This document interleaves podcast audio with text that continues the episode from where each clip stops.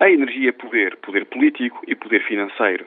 O alargamento e o crescimento da economia mundial exige cada vez mais energia. Os países produtores desta energia têm lucrado imenso com este estado de coisas. Veja-se o caso da Rússia, que fornece 40% do gás natural importado pelos países da União Europeia.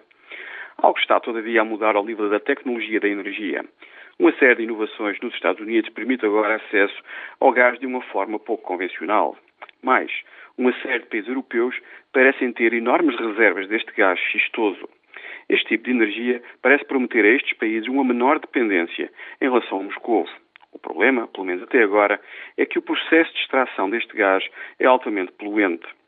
Será que esta nova indústria conseguirá dar uma resposta satisfatória às preocupações ambientais?